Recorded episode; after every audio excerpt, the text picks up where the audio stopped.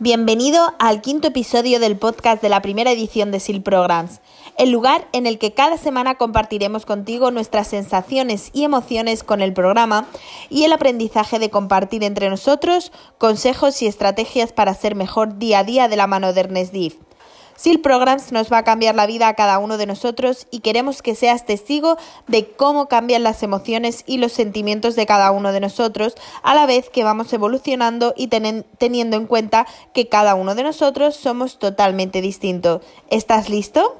Mi nombre es Ana Bastida y quiero que en este tiempo que dura el episodio disfrutes escuchando cada una de las anécdotas y mensajes para que te quedes con lo que tú quieras quedarte y lo puedas aplicar en tu día a día. Comenzamos. En este episodio os voy a presentar a Laura, una persona con un diamante dentro de ella. Su número preferido es el 5, significa mucho para ella y el destino ha decidido que sea la quinta entrevistada. En este episodio se abre como nunca antes lo había hecho y es fantástico el mensaje que tiene que dar. No te pierdas esta maravillosa entrevista donde estoy seguro, segura que no te dejará indiferente.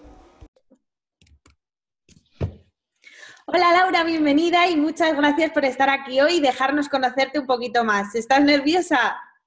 Hecha un plan, pero bueno. vale, ¿qué te parece si comenzamos la entrevista? Perfecto. Vale. Pues lo primero, cuéntanos un poquito a qué te dedicas. A ver, yo tengo una administración de loterías desde hace dos años o así, dos años y poco, sí. Y la verdad es que soy autónoma y hago eso, estoy concentrada porque hay que echarle muchas horas. Y este año he empezado a estudiar psicología. Empecé una carrera, eh, me quedaba un año, la dejé porque no me gustaba, me di cuenta que no era lo que quería y igual fue un error, no lo sé, pero no me motivaba, eh, no me gustaba, era finanzas y contabilidad y, y, decidí dejarlo. Estuve dos años que no sabía qué hacer, que no empecé con la administración y este año me he dado cuenta que psicología es una cosa que me gusta, que me de la que me gustaría aprender, de la que sí que he ido yo nutriéndome un poco, pero que necesito como que unas pautas porque yo voy cogiendo información de todos los lados y soy un poco autodidacta, pero quiero sacármela porque me gustaría enfocarme un poco a psicología, psicología deportiva, relacionada con los trastornos de la alimentación, que igual luego hablamos un poquillo de ello. Vale. Y la verdad es que, no sé, de momento estoy contenta con ello. Qué guay. ¿Y cómo que te dio por montar una administración de lotería? Pues la verdad es que fue algo que surgió sin más. Eh, un familiar de mi madre tenía los conocimientos de cómo se hacía y nosotros estábamos pasando por una etapa familiar un poco difícil. Eh, mis padres se separaron, mi madre, o sea, nos quedamos con mi madre, las cosas no iban muy bien. Y entonces eh, me lo planteé con mi madre y dijimos, oye, ¿por qué no? O sea, no, no podemos, o sea, no sé, nos lanzamos y pues a por ello. Qué guay, qué guay. ¿Os va bien el, sí, la, verdad es que eso? Sí, estamos contentos. Y ahora ya con la lotería de Navidad ni te cuento. ya ves, ya ves. ¿Os ha tocado así algún premio o habéis dado algún premio así importante? No, la verdad es que llevamos dos añitos y a ver, algún premio de típico que mandas a la persona al banco porque si es más de 2.000 euros tú no lo puedes. Sí. Entonces, de eso sí, pero un premio gordo, bote, nada. bueno. ¿Y de psicología por qué año vas? Es el primero, este año empezado. Qué guay, o sea, que te has lanzado ahí a psicología y vas bien, ¿te gusta? De momento sí, a ver, los primeros años suelen ser lo que se ve más genérico, lo que de momento sí, es algo que es que no me cuesta, ¿sabes? Entonces lo llevo bien. Qué guay. Bueno, pues, ¿y qué fue lo que más te llamó la atención de SIL Programs? Pues la verdad es que apareció en mi vida en un momento en el que yo creo que era el, que necesitaba, ¿no? Estaba en, yo pasé una etapa un poco mal, tengo 25 años y soy muy joven para ver, decir que he pasado por una etapa de depresión, pero yo creo que, hay que ser realista y así fue. Eh, pasé por un trastorno de alimentación, tenía anorexia nerviosa y la verdad es que si tuviera que decirte que fue primero, si entré en depresión o fue la anorexia, no sabría qué decirte, pero sé que fue como una bola que se fue haciendo cada vez mayor, en la que me vi envuelta cada vez más a fondo. Y hasta que un día, por circunstancias, me di cuenta de despierta, tienes 24 años, 23 a punto de 24, se te está pasando la vida y, y es que te puedes morir mañana, estás haciendo el gilipollas Y fue así, de la noche a la mañana, ¿no? Me di cuenta que estaba harta de estar harta, de estar todo el día cansada, de estar todo el día con frío, estar todo el día mal, porque estaba fatal.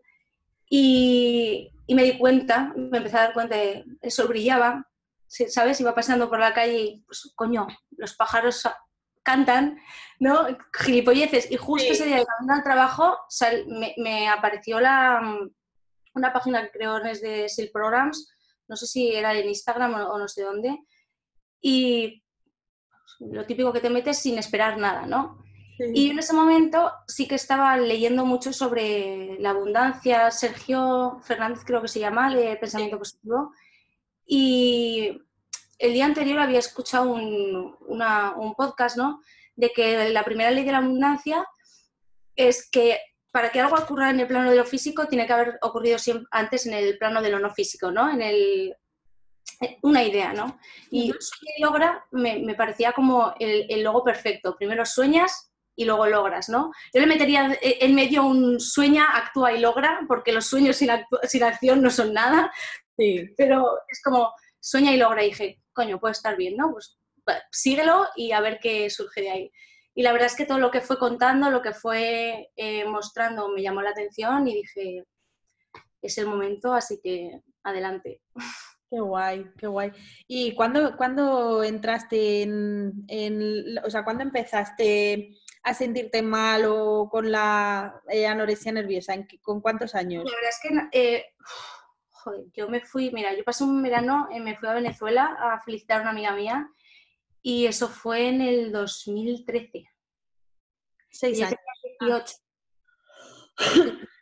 Yo recuerdo que mm, me fui a estudiar un año a Madrid, me tuve que volver porque es cuando mis padres se separaron. Y ya cuando volví es cuando caí. Y ese, ese mismo verano me fui a darle a hacer la sorpresa a mi amiga que es venezolana.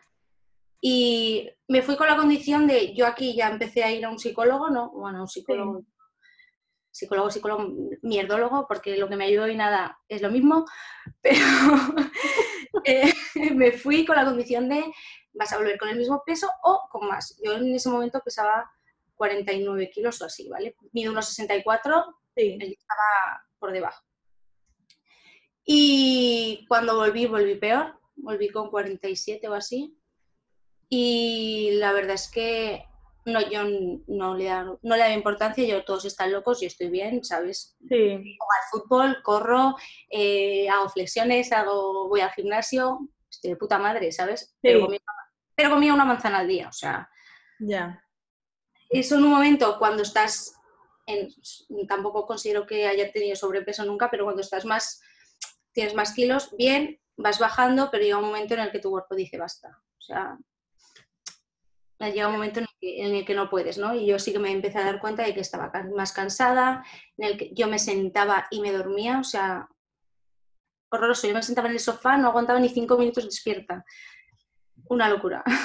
La verdad es que ahora lo pienso y es como, ¿cómo no te diste cuenta antes, no? Pero es que cuando estás ahí y tú lo sabes, eh, pero no puedes hacer, es que no sé, o sea, por eso también quiero estudiar psicología, porque es como, ¿qué cojones pasa en la cabeza? Perdone por la forma de No, no, no, no, no, sí, sí, sí, sí, tú hablas. ¿Qué pasa en la cabeza para que tú seas consciente de que te puedes morir y, a la hora de decir, me voy a comer una pechuga, una pechuga, digas, no, no porque voy a engordar. ¿Qué te pasa? O sea, yo ahora lo pienso y digo, pero ¿qué narices te estaba pasando en ese momento en la cabeza? Es que no tiene sentido. Ahora lo pienso y es como, Claro. la frustración, la frustración de decir, me veo, y la frustración de saber que te estás mirando en el espejo y te hayas pesado antes o te peses después, te ves diferente. Y tú piensas que es una gilipollez y la gente piensa es como, pues come y ya está, pero no, o sea, es como todo lo que pasa en la cabeza no lo sé, yo que lo he sufrido no lo sé explicar. No lo sé explicar porque no sé qué es lo que pasa. Yo, tenía una amiga que también sufrió anorexia nerviosa. Y en tu caso, bueno, pues lo que me has dicho de que de repente un día de alguna forma haces clic, ¿no? Me sorprende mucho porque, eh, o sea, y por una parte dices, hostias, qué suerte porque hay gente que ese clic no le llega nunca.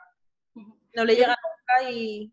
El detonante de ese clic fue porque yo había visto a mi madre llorar, mis hermanos, tengo dos hermanos pequeños, mi hermano me había hecho fotos en plan de mírate y yo me veía en las fotos y no me veía para nada como me veía en el espejo, y me veía horrorosa. Me veía las fotos, pero horrorosa en plan, estás gorda. Y me veía las fotos y me veía esquelética de esa no soy yo.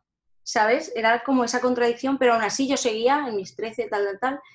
Y yo que siempre he sido una persona muy alegre, y que no me gusta ni las confrontaciones ni las discusiones y que a mi abuela la adoro. Yo un día fui a casa de mi abuela, no sé si me puso canelones, que es una de mis comidas favoritas, y le dije que no quería comer, me insistió y yo grité.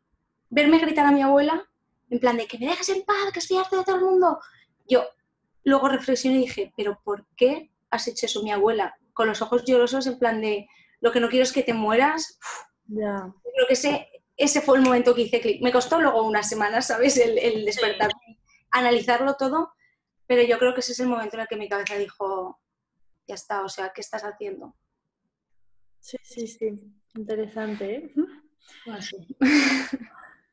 bueno, y cuéntanos un poquito más sobre Tri. Tienes 25 años, tienes hijo, estás casada, novio. Tengo, tengo pareja, Estoy esperando a que nos den el piso porque nos vamos a independizar pronto. Se supone que hoy nos daban las llaves, pero ha habido unos problemas de gestión, así que espero que el martes, a más tardar, ya nos Sí, la verdad es que sí. A comenzar una nueva etapa, a ver qué tal.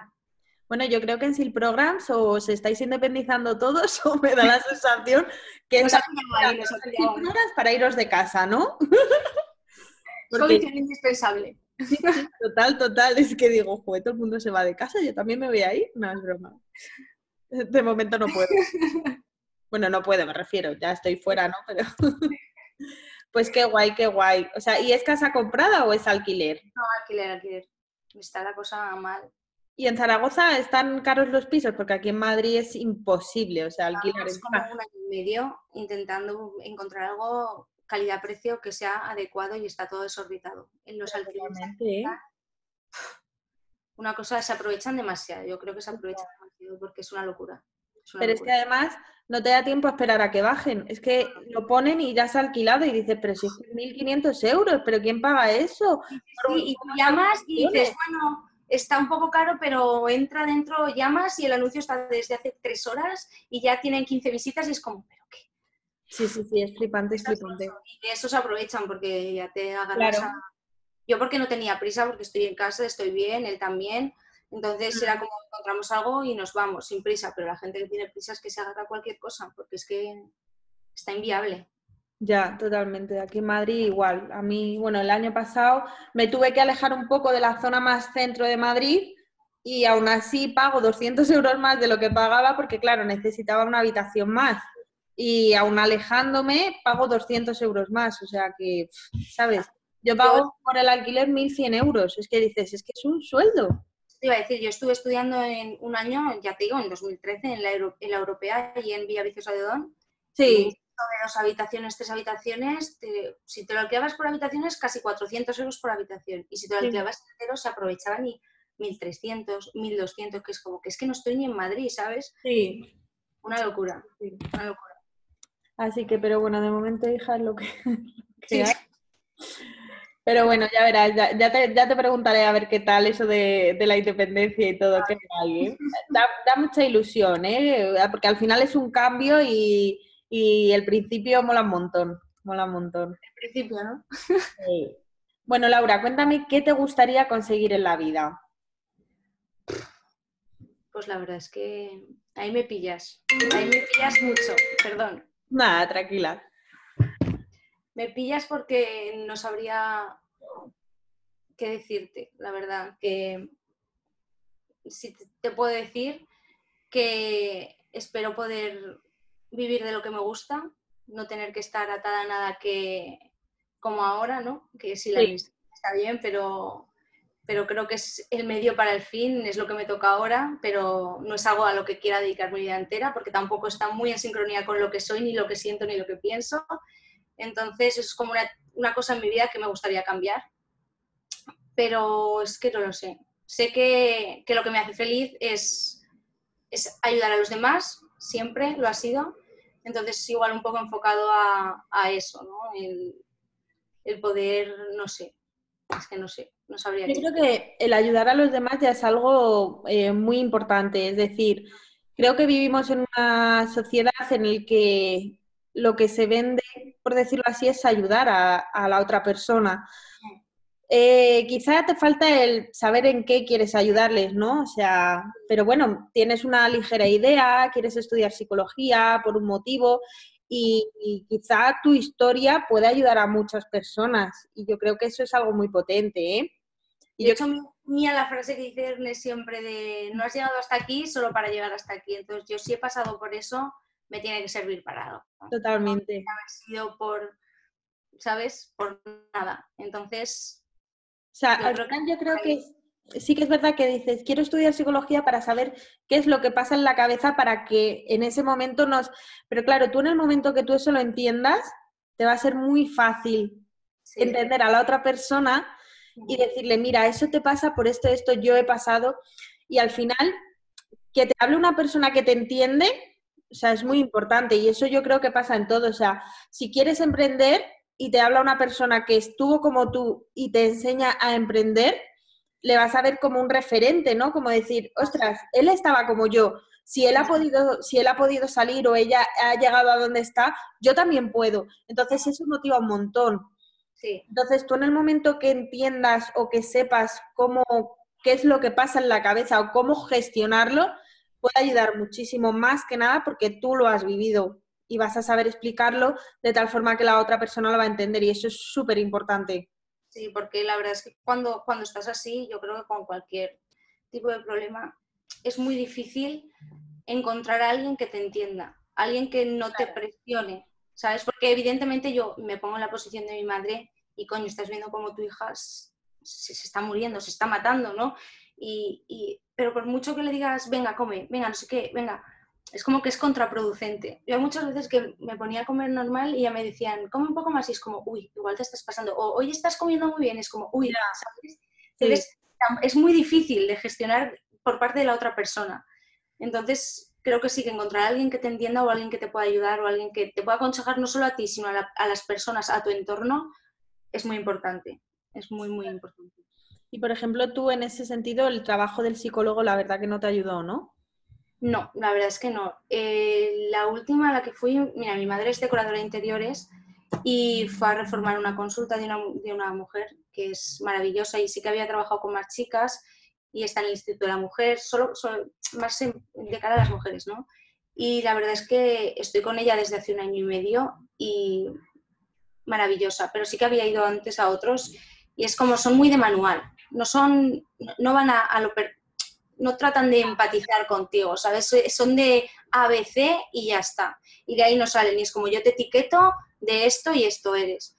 Y tampoco considero que la psicología tenga que ser así. Tiene que ir más enfocada a, cada uno es diferente, no, todos somos un libro que, tengamos unos patrones no determinados y, y, hay que ir más allá. Está claro.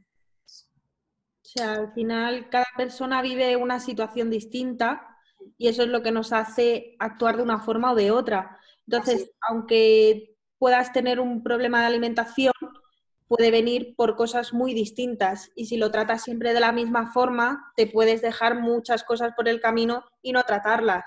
Así es, así mm. es. Es que es, es, totalmente como lo dices. Entonces hay no te voy a decir que todos sean malos ni que todos sean buenos. Es como, todo en la vida. Te puede salir un fontanero malo, un fontanero bueno, un médico malo, un médico bueno y un periodista malo y un periodista bueno. Es que está claro. De, la implicación ¿no? de cada uno y de las, del saber hacer. Bueno, ¿y cómo conociste a Ernest? ¿A través de SIL Programs o así eh, algo especial? Fue también un poco de rebote. Fue porque mi hermano eh, se pone a comer y se pone vídeos en YouTube. Y un día me puse a comer con él, coincidimos, ¿no? Porque en mi casa los horarios son un poco locos y coincidí con él y estaba viendo un vídeo de, mm, de, estos que hizo del World Tour. Sí. De, la muralla china, el segundo, que es un poco más el, más reflexivo. Igual si hubiera visto el primero, sí que es reflexivo, pero menos, no me hubiera enganchado tanto, pero el segundo fue como empecé a verlo, digo, ¿y este quién es? ¿Sabes? me llamó la atención las cosas que decía. Y lo dejé pasar y el día siguiente estaba viendo el, los anteriores que había, tenía él, ¿no? Y dije, lo voy a buscar porque pues, me gusta lo que hice, ¿no? Entonces me empecé a investigar y la parte del, del, tour este que hice por el mundo sí que me gustaba, pero los que tenía más anteriores de Fitness Boy, yo decía, es un poco chulín, ¿no? En plan, ¿qué me está contando? ¿Sabes? Sí. Es un poco, pues, como empezó, ¿no? Sí. Y, y tenía ahí como mis, mi, mi, cosa en la cabeza de, pero en verdad, ¿cómo es? ¿Sabes qué es? Sí. Tenía ciertas dudas. Y cuando empecé, empecé a seguir en Instagram y empecé a ver sus historias y, todo lo que contaba, dije, vale, ha sido un proceso que la ha tenido como todos, seguramente no piense como pensaba el primer día que hizo el vídeo, ha tenido una transformación y lo que está contando ahora sí que es como yo me... Creo que es, estamos en la misma sintonía. sintonía. Entonces ya me empezó a interesar y cuando sacó lo de Sil dije, pues hay que aprovechar. ¿Tu hermano le sigue todavía o ya ahora que ha cambiado ya no le interesa tanto? No tanto, no tanto. Mi hermano ya es, es ha sido un poco desertor, tampoco... o sea, eso de que haya eliminado a The Fitness Boy no, no, no Sí, no, porque mi hermano tampoco es que crea mucho en estas cosas, ¿no? No es, que, crea, o sea, es que no le, no le llama la, intención, la, atención. no piensa que esté todo que todo sea, esté conectado, que necesites tener equilibrio en todas las áreas de tu vida, no, él es, es más cerrado para esas cosas. Sí, sí, hay personas, bueno, que es verdad que no, no, no le llama mucho la atención de momento estas cosas, pero yo creo que en el fondo, tarde o temprano, esto se va a normalizar mucho. Yo creo que, o quiero creer que hay más. Sí, creo que, que va a haber un cambio en la sociedad de mentalidad y que vamos a un cambio, esperemos que mejor. Yo creo que sí, empezó con, tema físico y que, va a ir a tema de aquí, porque... Sí, totalmente. Bueno, ¿y qué es lo que más te gustó de él? Pues la verdad es que la cercanía que tenía, la forma de explicarse y sobre todo es que yo creo que lo veo líder. Hmm. Líder en el sentido de que el líder, buscando la definición, ¿vale? La, la palabra lead viene de, es aquella persona que te hace cruzar el umbral, ¿no? Es como, él no lucha para ser el primero y es el primero en luchar.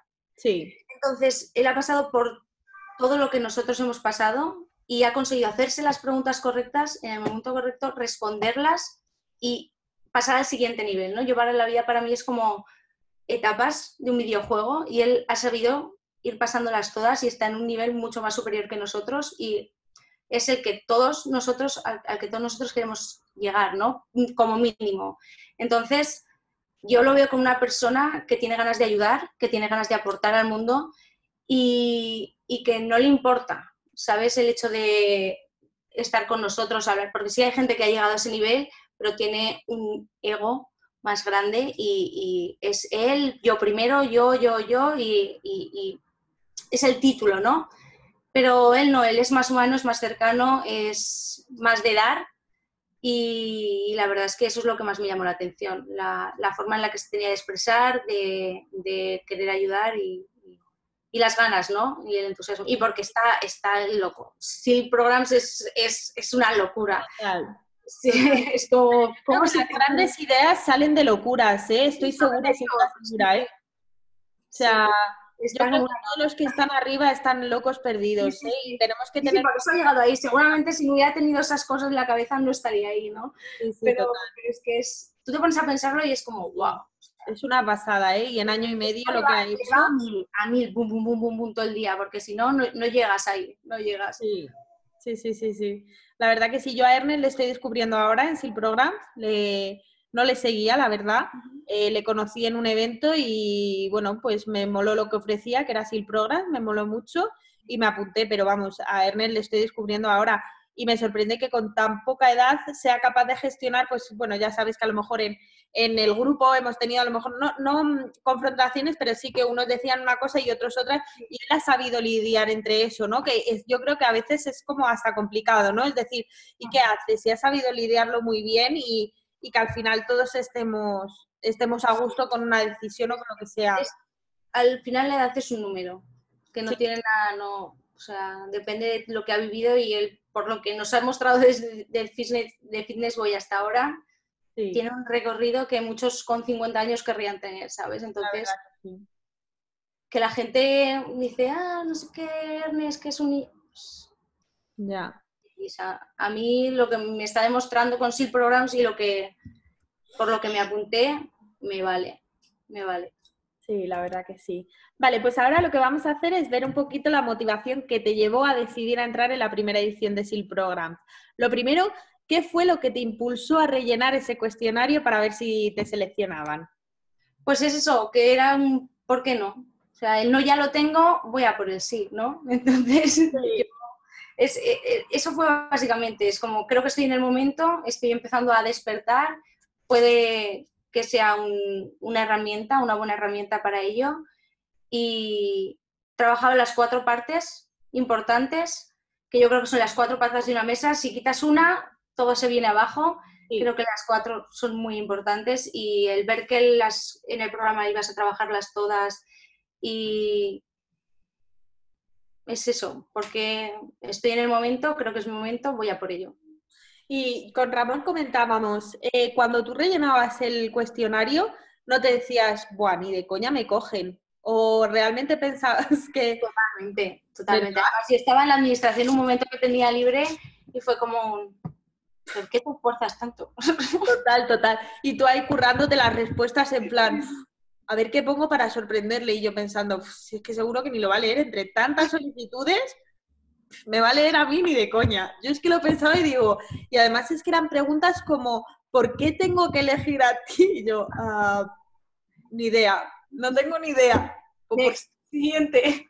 Sí, sí, total, total, total. O sea, que, sí, que sí, la verdad que el, el, cuestionario era un poco de hacerte pensar, ¿eh? Ya en el cuestionario ya...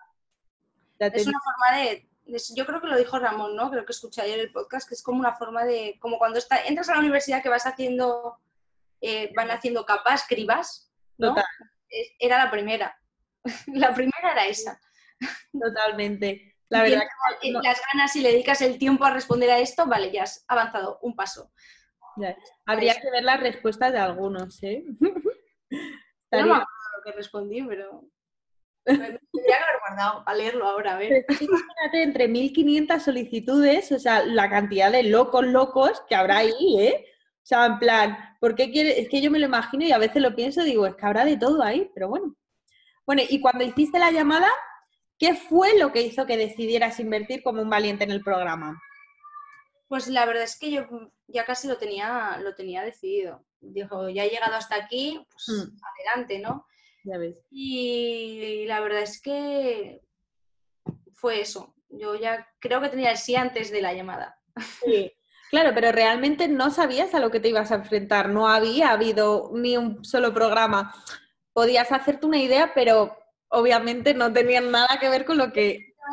No, pero sabiendo que, por ejemplo, Ernest eh, ha asistido a las conferencias de Tony Robbins, persona a la que yo también admiro y sigo un montón. Mm. Ha tenido una entrevista con Gary Vee, persona a la que yo admiro también un montón, soy fan, eh, y se ha rodeado y ha estado en el ambiente de tanta gente grande, de tantos gigantes, ¿no? Como yo los llamo, que tiene un, bagaje y, una mochila de conocimiento, yo, para mí, de las mejores que, se pueden tener, ¿no? Entonces, digo, no puede salir nada malo de ahí. Y si sí, pues te, te, has dado la hostia, pero o te arriesgas o, pierdes la, la, oportunidad, ¿no? Y yo prefiero arriesgarme que, que perderla. O sea, yo no quiero llegar a la edad de mi abuela y decir, mm, hostia, podía haber sido yo y no fui. ¿Sabes? O me tiro a la, piscina de cabeza y si no hay agua, pues me haré una brecha. Pero... pero me tiro. Yo también soy de las que prefiero arrepentirme de, haber, de haberlo hecho que arrepentirme de no haberlo hecho. Y si lo haces y sale mal, oye, una lección, ya está. Sí, sí, bueno, pero tú imagínate, hubiera salido mal y dices, ¿y qué lección aprendes? Realmente, bueno, has arriesgado en algo que a lo mejor, pues bueno, pues no es de tu pues interés, pero, pero yo creo que más, sí, has aprendido algo, pero quizás no aprender en el sentido de no voy a volver a invertir, que es lo que también mucha gente hace, ¿no? Es como, hay algo que me ha salido mal, pues ya está, esto fuera. no, a ver, esto te ha podido salir mal, pero hay 20.800 cosas que te pueden salir bien. Totalmente, totalmente. Igual en ese momento no eres capaz de verlo, pero con perspectiva. Hmm, totalmente. bueno, y ahora que llevas más de un mes en el programa de Sueña y Logra, cuéntame un poco qué es lo que has empezado a experimentar como cambio. Yo esto, el estar hablando ahora sí, para mí ya es top. O sea, sin tartamudear, ¿eh?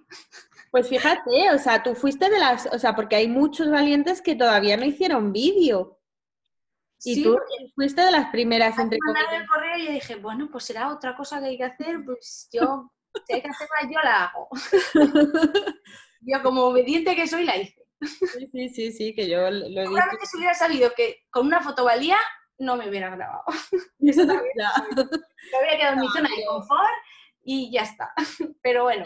Yo creo que es algo muy bonito porque luego cuando terminemos lo vas a ver y vas a decir, uno, qué cambio, dos, cómo pensaba antes y qué es lo que he conseguido y, eso al final es un recuerdo y la gente de la foto no va a tener ese recuerdo. Yo lo veo así, entonces yo creo que la verdad es que ya empezábamos con esa cosa o ese regalo que tenías dos opciones, aprovecharlo y hacerlo o desaprovecharlo y dejarlo solo en una foto, porque luego con los 90 días te puedes arrepentir de no haberlo hecho. Sí, seguramente me, hubiera arrepentido de si lo hubiera hecho. Así que, bueno. vale, genial. ¿Y qué es lo peor que has vivido a día de hoy en el programa? Lo peor fue la primera semana. Mm estuve a punto de tirar la toalla, día sí, día también, cada segundo decía, Dios mío, ¿dónde me he metido? ¿Qué agobio? No llego, eh, todos estarán. El primer día que, que, subió las cosas tarde, ¿no? Porque hubo un problema, yo veía que la gente se había acostado a las 4 de la mañana. Y yo a las 12 dije, me duermo, o sea, estaba leyendo y dije, me duermo, mañana sea otro día, mañana haré los dos días juntos. ya. Y de coña, yo vi lo de los dos días y dije, pues al tercero, ¿sabes? Se me, se me hizo bola la vida. O sea, en esa semana se me hizo un bolón que dije, a tomar por el culo, todo el mundo habrá estará súper avanzado, yo no, me, no, o sea, no seré capaz, no, no será para mí. Bueno, ¿Y cuándo te diste cuenta que realmente éramos todos iguales? Que llevábamos un retraso. Cuando alguien puso un Slack de no puedo, no, creo que fue Bernard, ¿no? Puede ser, puede ser. un tochago así dije, bueno, bueno, no voy tan mal tampoco, o sea, estamos todos en las mismas. Lo que pasa es que nadie se había atrevido a decirlo. Sí, sí, yo creo que sí, que ahí Bernat sí que es verdad que... Gracias porque a mí me salvó ese, ese comentario. Fue como, vale, estamos todos igual, ¿no? Y llegó un momento que dije, pero ¿por qué estás haciendo esto, no? Es como, ¿quieres cambiar? ¿Quieres...? Cuando preguntó la primera llamada de Ernest, yo recuerdo que sí que comenté, que lo que quiero es aprender a amar el proceso, dejar de focalizarme en los objetivos y disfrutar de, mm. lo que pasa cada día y ir avanzando, ir aprendiendo. Y esa primera semana fue tan agobiante que dije, despierta, o sea, estás, tienes la oportunidad de aprender esto, llévalo a tu ritmo porque te diga Ernest el día A tienes que hacer esto, el día B tienes que hacer esto. Él lo ha planificado así, pero seguramente es la primera edición, tampoco tiene medidos los tiempos. Tú ando a tu ritmo, aunque el último día lo tengas todo hecho, ¿vale? Si el lunes no puedes ir al gimnasio, ve el martes, y si no puedes ir el martes, ya irás miércoles, jueves y viernes. Organízate como a ti te vaya mejor.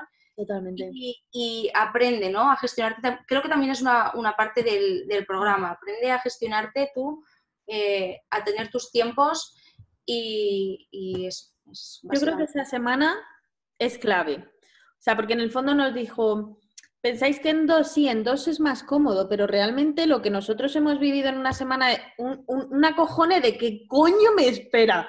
Eso uno, de decir, o sea, eh, locura total, porque no sabíamos que luego iba a ser un poco más light. O sea, claro, nosotros pensábamos que esa semana era como, Dios mío, Dios mío, agarra. Como sean 99 días así. Claro, pero yo decía, yo veía avanzando, digo, pues si estamos ya casi en la mitad del, del libro, digo, ¿Cómo va a ser en una semana que llevemos tantas hojas? Porque llevamos ciento y pico, ¿no? O sea, era como... Súper largos con, con un montón de información súper valiosa que yo decía, me pongo a apuntar y digo, pero es que si apunto no me da la vida, ¿no? O sea, los escucho, los apunto, ¿qué hago? Luego, ahora que tienes tiempo de volver a verlos de, de, más horas, Si lo hubiera sabido no me hubiera agobiado tanto. Claro, pero no sabíamos, es que nos pensábamos que iban a ser así 90 días y era como, madre mía, que nos espera.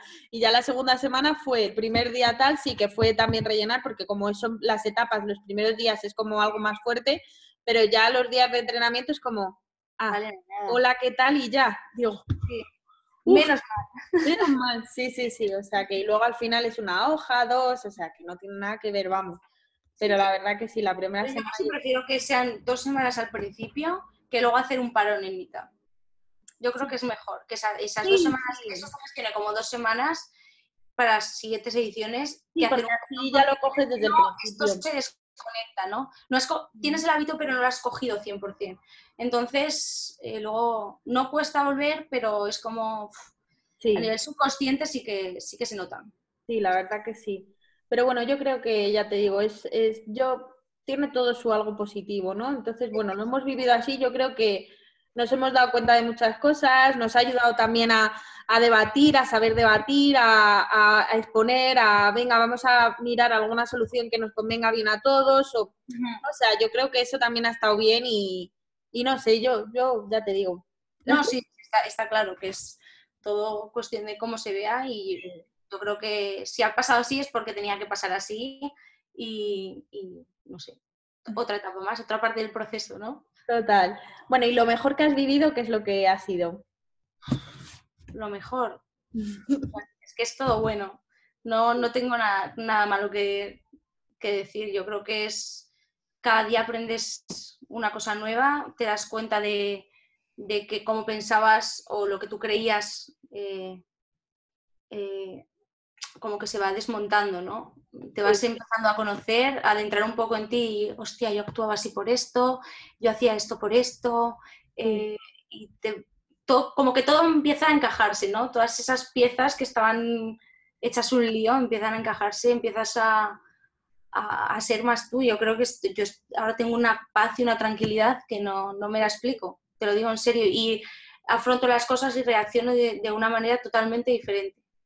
Mm. Y llevamos poquísimo, tampoco es que hayamos hecho... Llevamos, solo una etapa. Estamos sí, la segunda, o sea que... Sí, pero yo me encuentro mucho más relajada. Con... Yo antes soy una persona súper introvertida, no se dice, y me cuesta mucho hablar y mucho decir lo que siento y mucho decir no porque es como, qué mala, no, no, vas a decir no. Y, y, soy mucho de, bueno, pues si hay que hacerlo, se hace. Y el poder decir, oye, es que no me apetece, me voy a quedar en casa, o es que no quiero hacer esto porque eh, no es lo que siento que quiero hacer ahora, es como, qué desahogo. No, no, chicas, no voy a ir a cenar porque no me apetece. Pensar lo que queráis, no me apetece. Ya está, quiero quedarme en casa, descansar. Es lo que Sobre todo no sentirte culpable, porque a mí eso alguna vez también me ha pasado, en plan, vas obligado a algún lado o vas a hacer algo sin que te apetezca porque dices, es que si no, me voy a sentir... Luego es peor, luego es peor porque estás ahí, estás ausente y es como pensando todo el rato, tendría que estar en mi cama, estoy perdiendo el tiempo, mañana quería hacer esto, no lo voy a poder hacer. Para estar así es mejor no ir, ¿no? Pero claro, como tú estás en esa rutina, pues ya ni lo piensas. Y yo creo que no, no diría que haya nada negativo en el programa. me gusta me gusta todo y todo lo que voy descubriendo de mí, ¿no? Sí, la verdad que sí. Bueno, y como ya sabes, cada día tenemos como una especie de ejercicio. ¿Cuál sería de alguna forma la, tu parte preferida del programa? Así que... Pues, yo creo que el mío es el, el domingo, el domingo de reflexión poner en perspectiva la semana, en decir esto lo he hecho mejor, esto lo he hecho peor, esto podría mejorarlo, que ya lo vamos haciendo día a día, ¿no? Con los hábitos de por la noche de, la gratitud y tal, pero el domingo es como más macro todo, ¿no? Y dices, este, pues el lunes eh, igual hice esto por, porque me sentía así o yo qué sé, me salté, o sea, comí, me di un atracón por esto, porque llevaba tres días pensando ¿sabes? O sintiéndome así. Entonces, como que empiezas a analizarlo todo y, te planteas, ¿cómo puedo hacer que la siguiente semana sea mejor que esta? Claro. Como, no sé, una forma de medir, ¿no? Y de, y de darte cuenta de dónde estás fallando, qué es lo que te hace sentir mal, qué es lo que te hace sentir bien y sobre todo focalizarte en lo bueno. Hmm. Nunca lo malo. Lo malo, porque hagas algo malo algún día, no. no, Sí, estás en el proceso. Claro, es aceptar que estás en, un proceso. Somos humanos, somos humanos, todos cometemos errores, pero estamos acostumbrados a focalizarnos en, lo oscuro, en la oscuridad, pero, pero la luz es muchísimo mejor. Focalízate en eso y aunque lo malo sea mucho mayor que lo bueno, o tú lo veas así, focalízate en lo bueno y ya verás cómo lo bueno crece. se mm, come, se come, la oscuridad desaparece totalmente. Por mucho que tengas alrededor, si, si te focalizas en lo, en lo que te tienes que focalizar, lo demás desaparece. Total. Yo, de hecho, en un libro leí que, mm, que mm, a ver, normalmente nosotros enjuiciamos a la gente, ¿no? De esta persona que mala es, esta persona, y realmente son niveles de, de, de conciencia, de ignorancia, es decir, bueno, pues es una persona muy ignorante, si hace eso, tú, lo, tú conoces que eso no se hace, ¿por qué? Porque a ti eso mm, te haría sentirte mal, te haría sentirte, ¿no? O sea, al final... Em, y, nosotros también nos, nos juzgamos mucho, que al final es otra parte del ego, que es buscar el perfeccionismo y buscar ser perfectos y al querer la perfección o querer no equivocarnos, nos machacamos aún más y no avanzamos. Y entonces, es muy importante que seamos conscientes que estamos aprendiendo y que si yo estoy en primero de primaria no me puedo exigir lo mismo que un niño de quinto de primaria. Tengo que decir, ok, he cometido el mismo error que cometería un niño de primaria porque estoy en primero de primaria, pero voy avanzando y voy aprendiendo. En el momento que tú vas aceptándote que tú te estás equivocando, es cuando estás creciendo y cuando vas avanzando. Entonces llegará el día que estés en quinto de primaria y ya sepas que no vas a cometer ese error porque ya lo conoces y no volverías a cometer ese error. Es decir, ya, ya tienes ese aprendizaje. El problema es que muy pocas personas se hacen responsables de su error y son conscientes de que ellas son responsables del error. Muchas veces como yo, estoy, yo cometo este error, pero la culpa es suya, no es mía. También, también es, es, otra parte, claro. El primer paso es, yo soy responsable de todo lo que me pasa en la vida. de todo. De todo. Claro que hay circunstancias que tú no puedes manejar, pero la respuesta a esas circunstancias están en tu mano. Entonces, eh, lo primero y principal para mí es saber que tú eres responsable y que no puedes estar echando balones fuera. Que mm. echar balones fuera no, te, es que no te va a servir de nada. Mira, eso me, recuerda a una historia que era de, de Gandhi y su nieto, entonces, como que van a una ciudad, no me acuerdo muy bien, ¿vale? Pero van a una ciudad muy lejos de donde ellos viven y entonces le dice el nieto, abuelo, ahora vengo, eh, voy a ir un momento y le dice el abuelo, ¿vale? Pero aquí es, quedamos a las 5, por favor no te retrases porque si te retrasas significa que perdemos el autobús a casa y tal, ¿vale? Entonces el, nieto se queda entretenido eh, viendo el cine y se le pasa la hora. Entonces cuando llega le dice al abuelo, ay abuelo, perdona, es que he ido a casa de los tíos y bueno, ya sabes, manda helado y tal y no sé qué. Y entonces le dice, sé que no has estado en casa de tus tíos porque he hablado con ellos y sé que me estás mintiendo. Y entonces el nieto se queda así, dice, así que tengo dos opciones, castigarte y que vayas, mm, creo que era andando a casa o no sé qué, o que tú cojas el autobús solo y vaya yo andando porque no he sabido darte la educación para que tú supieras que no tenías que mentirme. Y Gandhi fue andando a, fue como y es, y es real la historia, ¿eh? no sé cuántos días tardó, tardó muchos días porque era un viaje de siete horas en coche, él lo hizo andando y el niño se fue solo a casa. Y ese niño no se le olvidó, obviamente, o sea, aprendió. Para que se te olvide. Claro, y lo aprendió. Pero que es muy curioso, es ahí lo que decías tú, ¿no? De responsabilizarse de, o sea, al final siempre decimos, jolín, que pares, es que no me haces caso, es que eres malo, es que mientes, es que... No, ostras, mira a ver por qué tu hijo o ese niño te está mintiendo porque a lo mejor no le estás, eh, no le has enseñado o no sabe por qué no tiene que mentir.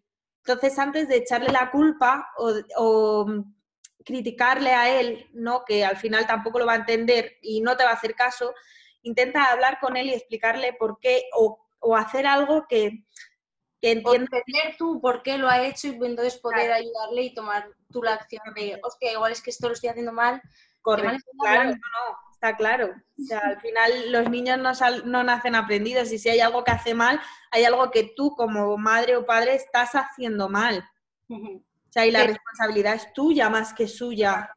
Igual tú tienes un patrón que haces y él se ha fijado y, no te das cuenta que para ti no tiene importancia porque sabes que está bien y que, está bien y que está mal. Exacto, sí, exactamente. Pero él no tiene la conciencia aún como para decir esto está bien, esto está mal. Claro.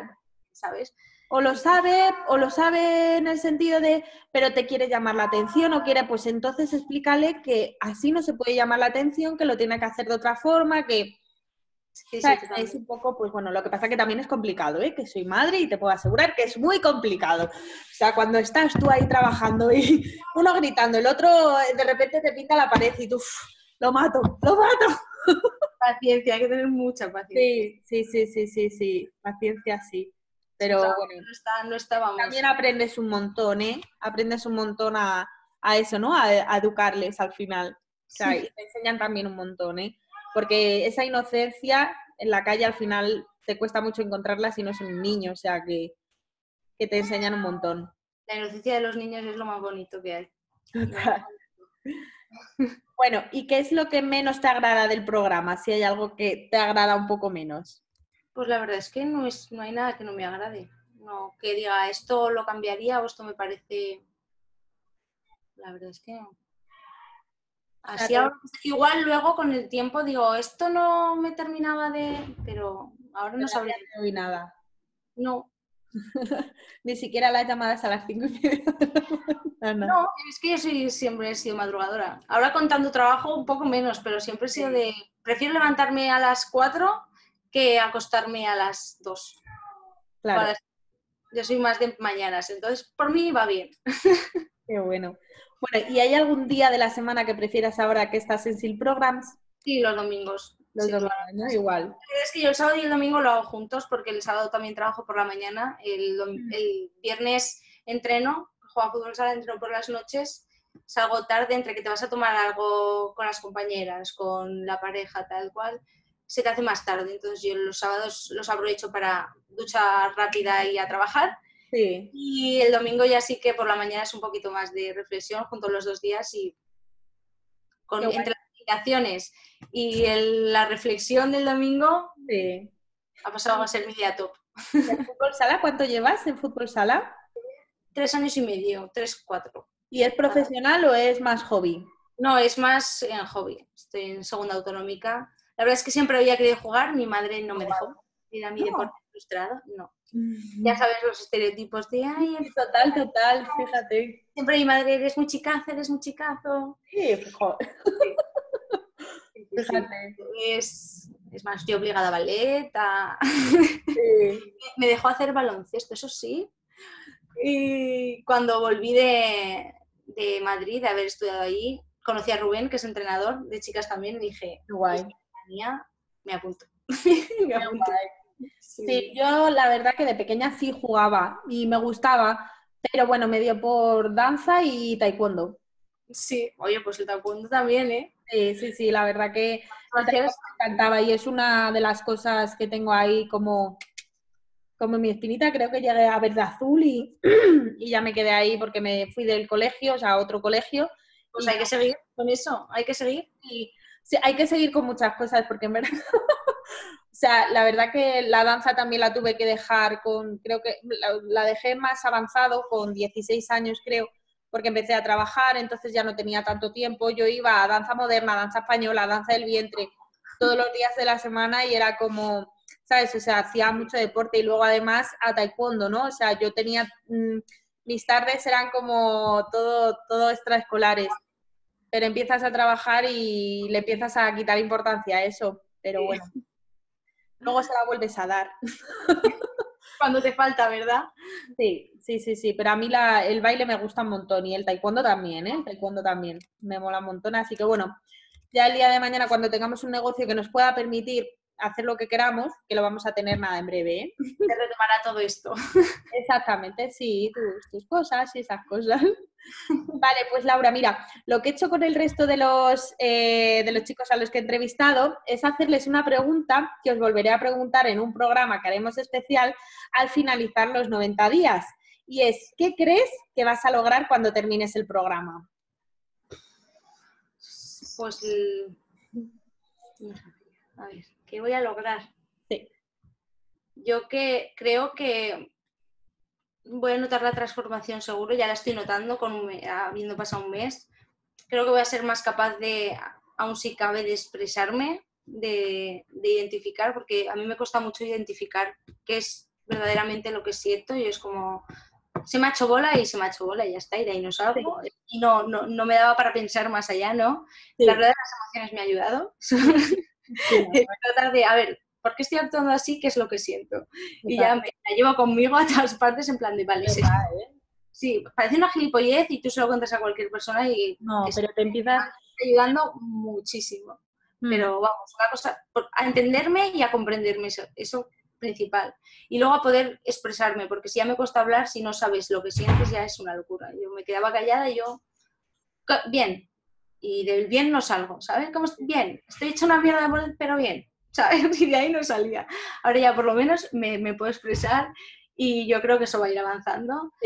Em, y el, no sé, el sentirme, el sentirme libre y en que lo que pienso, siento y hago está empezando a, a estar todo en, la misma onda y quieras que no, aunque digo, porque estoy tan tranquila, yo creo que es por eso.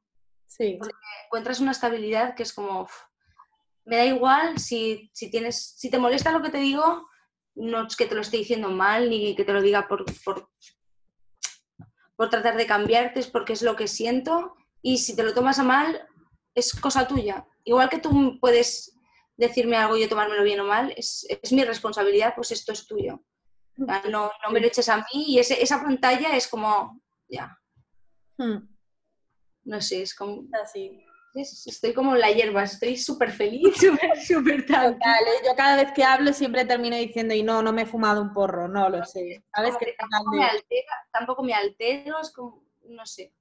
De cosas con las que antes habría discutido, ahora es como, no voy a entrar porque no, no es necesario. O sea, yo mm. solo te digo lo que, lo que siento, lo que hay, no creo que, sea malo, entonces tampoco ni me voy a alterar, si me quieres entender bien, si no, pues a otra cosa, mariposa, ¿qué, le vamos a hacer? ¿Y crees que terminarás con un objetivo claro de lo que vas a hacer en un futuro o eso quizá... Sí, ya estoy descubriendo cosas que, veo que me gustan, a las que podría en plan un poco enfocarme, entonces yo creo que igual sí. Me he dado cuenta que siempre me había encantado cocinar y, estos últimos días a nada que me encuentro súper nerviosa es como me encierro en la cocina y yo como si fuera aquí arguiñano me relaja muchísimo. Pero compartirlo, compartirlo también. El momento de compartir eh, haces un pastel, pues el compartirlo con los amigos, con la familia. Es un momento de unión que yo creo que está muy guay. Mi amiga también tenía como cierta conexión con, le encantaba cocinar y no es la primera persona que veo ¿no? que ha tenido a lo mejor anorexia y en vez de a lo mejor rechazar mucho ¿no? lo que es el tema de comida y tal, es todo lo contrario, es como le encanta. te enfocas en algo y tanto como para lo bueno como para lo malo. Cada uno tenemos nuestros, nuestras taras, como yo lo, digo. Por algo que te gusta es como una forma de autodestrucción. No, no estás a gusto contigo mismo y es como lo más cercano a ti, yo creo que lo que más me gusta, o sea, yo ahora adoro comer, ¿sabes? Es, es algo que siempre me había gustado. Como, ¿cómo puedo hacerme daño? Pues con esto, pues con, con esto. Como el que le da por fumar, le da por beber, le da por mil cosas, a mí me dio por esto porque yo creo que es como la forma que tenía yo de hacerme daño. Sí, claro. Y conscientemente, porque evidentemente no soy masoca, no quiero... Ya, ya, ya, ya, Pero yo creo que es, que es así, o yo ahora, ahora lo entiendo así, lo veo así. ¿Y era hacerte solo daño a ti o hacérselo a los demás? ¿O eso... a mí, a mí. O sea, yo a los demás nada. Si yo siempre he puesto los demás antes que, a mí, siempre. me ha costado mucho decir, poner un límite, ¿no? De, o no voy a hacer esto porque va en contra, no. Yo siempre he sido muy de ayudar a los demás y de ponerlos antes de mis prioridades. Y yo creo que también ese es uno de los problemas, ¿eh? Que hay que tener en cuenta que, si tú no estás bien y, y, tú no te priorizas, es imposible que puedas ayudar y priorizar a los demás. Ya. No, sí, porque mm, supongo que habrá gente que, no lo sé, ¿eh? o sea, que incluso se haga así daño, daño, a sí mismo para hacer daño a los demás. No lo sé, no sé. Es que no, eso no entra en mi cabeza, no, no ¿sabes? No, no, no creo que pueda ser posible el, me hago daño a mí para hacer daño a los demás. Bastante tengo yo, yo tenía en mi cabeza con lo que tenía como para pensar en si yo y a mi madre yo le decía, pero esta que llora si yo estoy de puta madre, ¿sabes? De que hace daño a los demás, de que si yo, mira mamá, si puedo jugar al fútbol, si puedo correr, hasta que fui al médico y me dijo, oye, corta, que tiene, tenían leucopenia, leucopenia, bueno, tenía ni leucocitos ni nada, o sea, el tema inmunológico estaba a cero y me dijeron, como tengas nada, dos décimas de fiebre, vienes porque te ingresamos, eh, no, tu cuerpo no va a poder superar lo que, lo que pilles, la enfermedad que pilles, no vayas a la piscina, me pillo en verano, yo hago pachangas con mis equipos de, fútbol todo el verano, no podía jugar a las pachangas, no podía ir a la piscina, por si acaso, eh, fatal, fatal. Ahora lo pienso y digo, Dios mío, la de tiempo que has perdido, lo estúpida que has sido, pero es, una vez. El proceso también, ¿eh? que sirva para algo. Lo único que pienso ahora es que, esto sirva para algo. Yo estoy segura de que sí. Y a, muchas personas más que, que ah. pueda ayudar con esto y que, y que hayas esto, que haya llegado hasta aquí por algo, ¿no? Que haya tenido un sentido. Sí, seguro que sí, Laura. Bueno, Laura, para terminar, quiero que nos digas un consejo para aquellas personas que nos están escuchando y que puedan mejorar su día a día. ¿Qué consejos le darías? Yo, que si alguna vez van a dudar de algo, que sea de los límites que tienen, pero nunca de ellos mismos. Mm. Que, que no se juzguen y yo creo que sería que la humildad no está reñida con el, con el autorreconocimiento. Que, que sepas lo que vales, que eso no es ser ni prepotente ni, ni egocéntrico, que sepas tu valor y que no dejes que nadie te, te, ultraje, te quite eso. Y que confíes.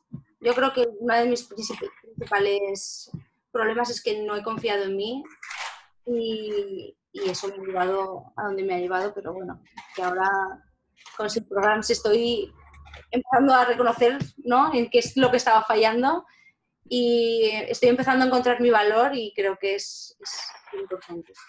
Sí, la verdad que sí. Vale, pues nada, Laura, antes de que te vayas, dinos tu cuenta de Instagram por si alguien quiere seguir tu historia de cerca. Es Sampe barra baja Laura.